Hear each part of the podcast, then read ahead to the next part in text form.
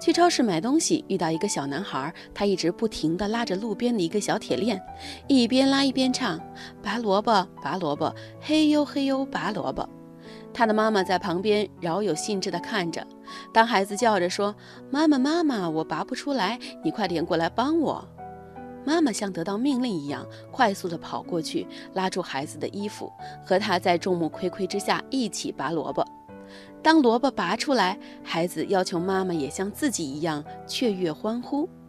妈妈也无视异常的眼光，和孩子一样跳跳唱唱，为这样的妈妈点赞。喜欢角色扮演是孩子们的必经阶段，正是通过沉浸于自编自演的情节，孩子的想象力才得以无限放大。这样的妈妈看起来似乎很傻，而实际上有了这样的妈妈，孩子的人生才会大不相同呢。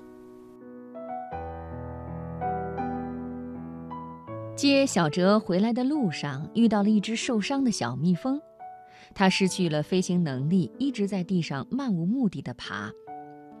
远处过来一辆汽车，小哲很着急的喊。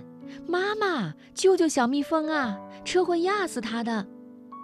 这个小孩儿，小猪形状的馒头不吃，说小猪会疼；带皮的虾不吃，问老师虾会不会疼。前几天从老家带回来几只知了，也是不吃，说知了叫的时候夏天就到了，如果把知了吃了就没有夏天了。明知道小蜜蜂已经无法存活，但是我又不忍心辜负它这份善良，赶紧从包里拿出一张纸巾，一边把小蜜蜂捡起来，一边告诉他：“小蜜蜂不喜欢别人抓它，所以妈妈要隔着纸巾，以免被它蛰了手啊。”小哲和我一起把小蜜蜂放到花丛里，临走，他还和小蜜蜂说。再见啦，快去找你的妈妈吧，妈妈会给你吃奶粉的。这件事情，大人看起来或许很无聊，孩子呈现的却是同情和善良。这样的傻事多陪陪孩子做是好的。一个朋友无论去哪儿都提前半个小时出发，因为他儿子对各种车超级的迷恋，喜欢认车标、车型。常见车型，只要看一下侧面就能说出是什么牌子、哪种型号。后来，孩子开始根据车前脸的设计，给他们分了很多类：微笑的车、生气的车、哭泣的车、又哭又笑的车。对于这些言辞，我的那位朋友从来没有说孩子胡说八道。不能理解的时候，就蹲下来问孩子。你能告诉妈妈为什么这辆车又哭又笑吗？到外头去吃饭，经常看到有些小朋友吃着吃着就嚷一嗓子：“妈妈，看我给你做的汤，好喝不好喝呀？”抬头一看，往往是孩子把好几种液体混合在一起，自己觉得很有创意，欣喜地分享给妈妈。但是他们得到的往往是嘲笑或者斥责。哎呀，你干什么呀？别浪费饮料，看你弄得乱七八糟的。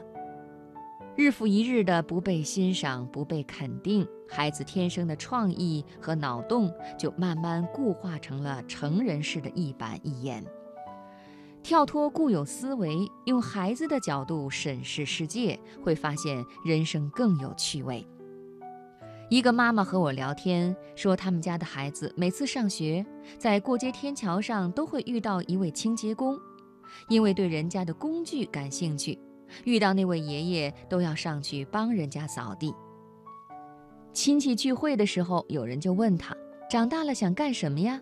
他说：“我长大了想当清洁工，把马路打扫得干干净净的。”亲朋好友哄堂大笑，有人笑话他。真没出息，竟然想去扫大街。想起来之前带孩子去迷你世界，环卫工人那项职业体验总是门前冷落鞍马稀。有一个十几岁的孩子甚至直言：“我才不要当扫大街的呢。”孩子对职业的偏见，就是从爸爸妈妈以及亲朋好友的态度里形成的吧。突然想起我小的时候，梦想是当售货员。在我想象中，当了售货员就可以随随便便地吃花花绿绿的糖果了。长大以后，我心心念念的却是成为作家。只要在法律允许的范围之内，孩子将来从事什么职业不重要，重要的是他从这个职业中得到了快乐，找到了自我。假如我的儿子小哲将来喜欢的工作并不符合望子成龙的标准，那也没有关系，他喜欢就好。给孩子最好的爱就是接纳与尊重。当他们还是小婴儿，我们给予无条件的爱；当他们开始构建自我，请理解并且配合他们的纯真。